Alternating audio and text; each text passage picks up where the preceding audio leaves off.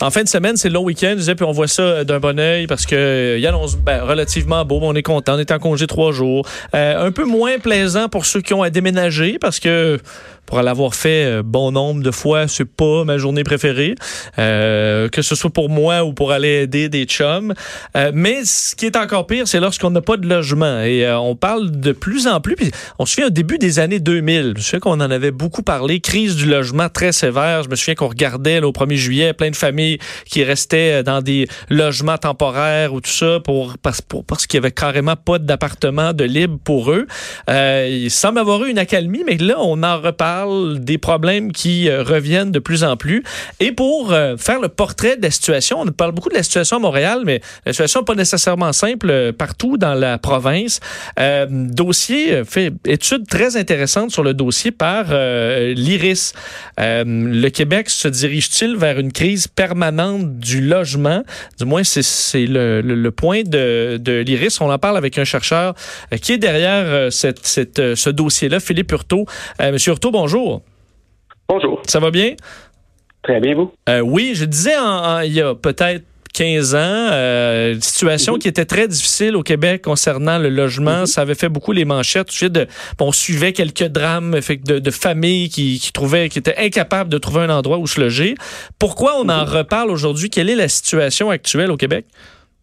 Ben, en fait, on en reparle aujourd'hui pour la seule raison que on est dans un contexte qui ressemble à celui du début des années 2000, la fin des années 90. Pas exactement la même chose, mais il y, a, quand même des tendances qui se ressemblent. En deux, principalement. D'abord, un resserrement des, de, de l'offre de loyer. C'est-à-dire, y a ce qu'on appelle le taux d'occupation. Là, on calcule le nombre de, de, logements disponibles par rapport à l'ensemble du parc locatif.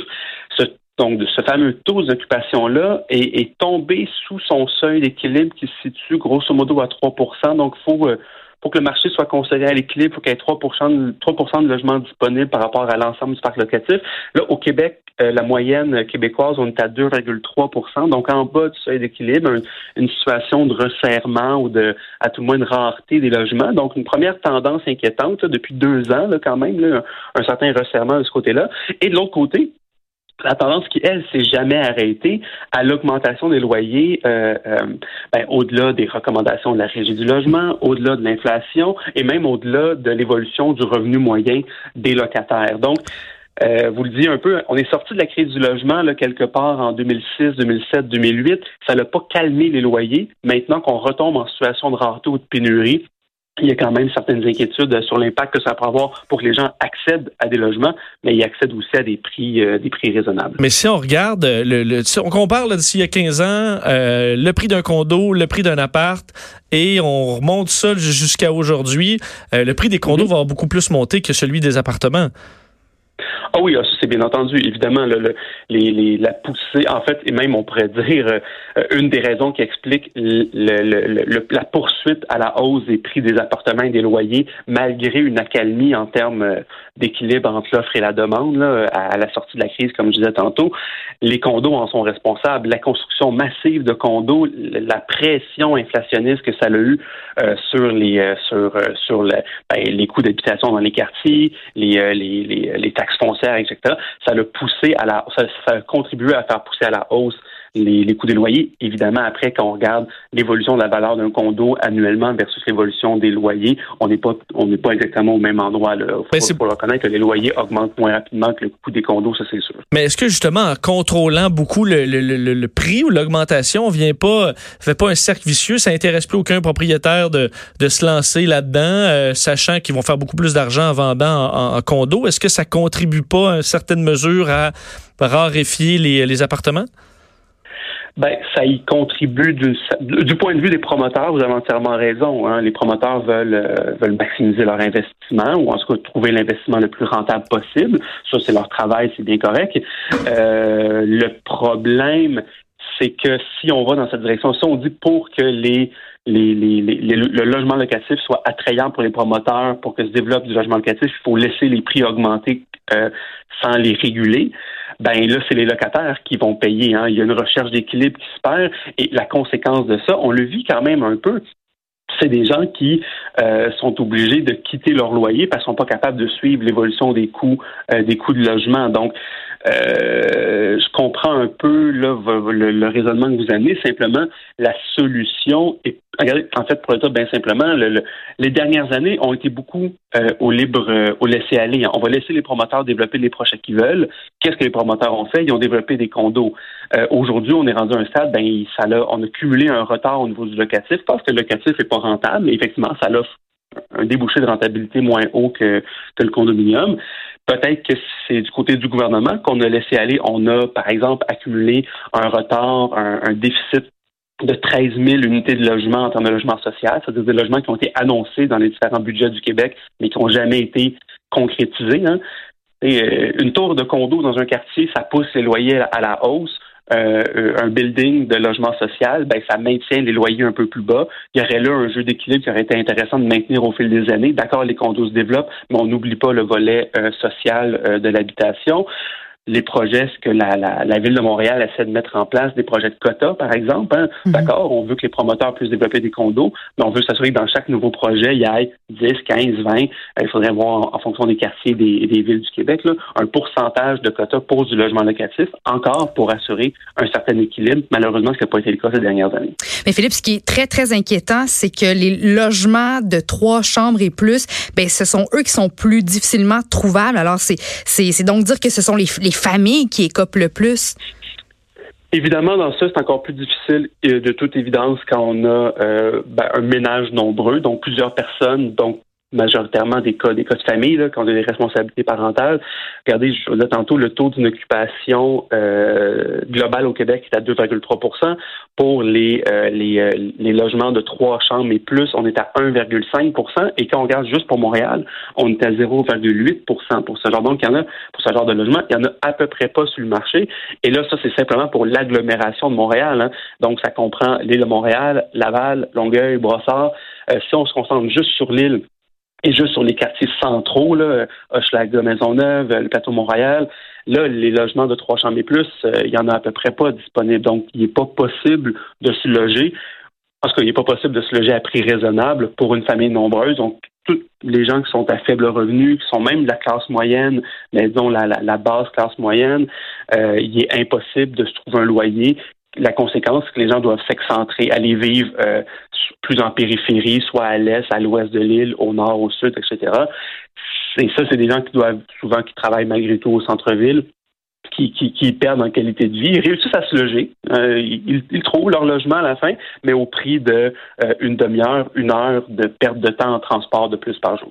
Qu'en est-il euh, de la discrimination? On en a parlé un petit peu dans les nouvelles, les propriétaires qui refusaient de louer les logements mm-hmm. à des gens bon, racisés, les, ceux qui ont des animaux de compagnie, ceux qui ont des jeunes bébés, des fumeurs, par exemple. Est-ce que ça, ça contribue à accentuer le problème?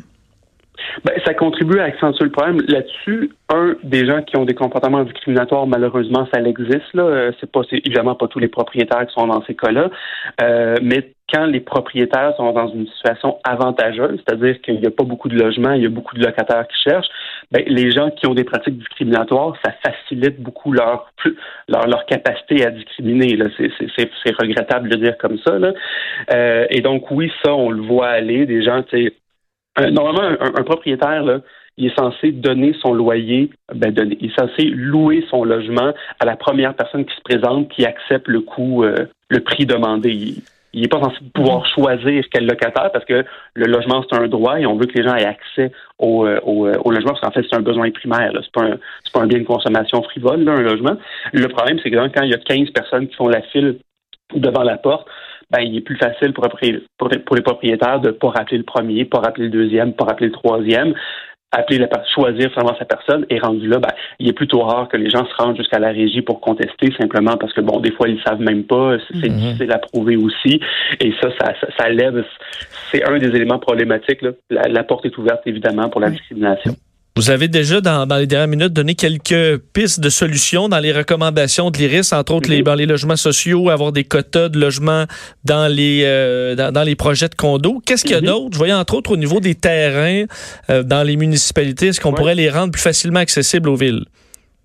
Ben, regardez, là-dessus, la ville de Montréal, avec son statut de métropole, a euh, une des particularités de ce statut-là, c'est que la ville peut, quand il y a une vente de terrain, peut égaler toute offre d'un, acheteur privé finalement pour se dire ben ce terrain-là, euh, ben, euh, un acheteur X voulait l'acheter pour 2 millions par exemple, ben j'égale l'offre. Donc la ville l'achète pas à rabais, là, elle l'achète au prix du marché et elle peut l'égaler et elle peut le réserver pour dire ben moi je veux que ce terrain-là soit utilisé pour faire du logement. Parce que le problème souvent quand on veut faire du logement social par exemple, c'est qu'il n'y a pas de terrain disponible. Donc il faut donner un pouvoir aux villes pour acquérir des terrains pour pouvoir développer du logement social avec l'aide financière des différents paliers de gouvernement. Ça, c'est un pouvoir que la Ville de Montréal a, qu'elle utilise un peu, euh, mais ce serait intéressant, après l'utiliser davantage, dans les limites de sa, situation budgétaire, évidemment, mais l'étendre à d'autres municipalités qui pourraient utiliser ce genre de prérogatives-là pour euh, ben, par bon français, là, spotter des terrains euh, qui sont stratégiques dans des quartiers où il y a des besoins, euh, des besoins criants pour les protéger, ces terrains-là, pour éviter justement qu'ils se produisent ce qui se produit depuis 15-20 ans, que ce soit toujours des promoteurs de tours à condo qui accaparent les terrains les plus stratégiques, les plus intéressants, et que la diversité des besoins d'habitation ne soit pas comblée ainsi. Ça, c'est une des solutions. et là, la liste est longue en pensant à une meilleure régulation des loyers, euh, un encadrement plus restrictif pour euh, des plateformes, euh, ben, la plateforme comme Airbnb, hein, qui retire du marché locatif environ 30 000 unités de logement. Ça aussi, ça participe à la pénurie. Est-ce qu'il y a beaucoup euh, d'achats étrangers? C'est une problématique quand même dont on parle beaucoup à, Montréal. Est-ce que les villes devraient parler de possibilité de rajouter des, taxes pour ceux qui veulent arriver de l'Asie, par mm-hmm. exemple, puis tout simplement miser sur, sur, sur des condos chez nous? Est-ce que ça, vous voyez ça d'un bon oeil? Ben, c'est euh, en fait euh, Vancouver, Toronto étaient pris avec ce problème-là de manière criante. Ils ont agi et là la conséquence, c'est qu'évidemment les investissements étrangers se déplacent, hein, vu qu'il est plus difficile d'investir pour en, dans une pure logique spéculative, là, acheter une unité de logement, pas y habiter en espérant le vendre dans 10 ans puis faire une plus-value finalement. Là. Euh, donc ça encore là, ça répond pas aux besoins d'habitation des gens. Euh, ben ça, là, on commence à avoir un certain engouement des acheteurs. C'était pas vraiment un problème pour Montréal avant parce que les gens se dirigeaient vers Vancouver et Toronto. Maintenant que Vancouver et Toronto, c'est plus compliqué. Ben oui, on commence à voir point de ça.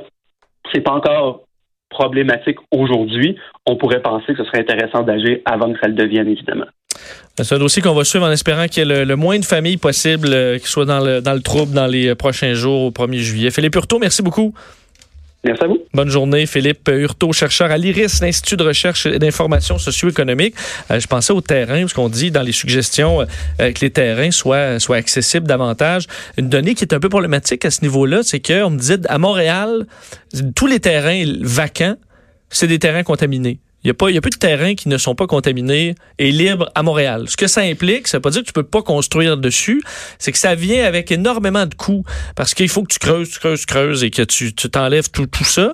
Et ce que ça fait, c'est que pour rendre ça rentable, l'aventure sur un terrain contaminé, faut que tu bâtisses une tour à condo euh, avec les, les, les, parkings souterrains et tout ça, puis que tu charges le gros prix. Donc, faire des logements à prix modique sur des terrains contaminés, c'est plus difficile parce que ça implique beaucoup d'argent. Alors, t'es mieux de miser sur quelque chose de plus gros. Mais quand tu parles de terrain contaminé, contaminé, on parle de quoi là? Ben, toutes sortes de trucs, de que ça a été euh, euh, contaminé parce qu'il y avait une station-service ou tout simplement parce que ça a été rempli par euh, de, la cochonnerie. Là. Alors ça, tu dois retirer ça au complet. Ça implique des coûts qui sont importants. Et ça, c'est une problématique que malheureusement, il semble y avoir beaucoup à Montréal. On fait une très courte pause. Le buzz au retour.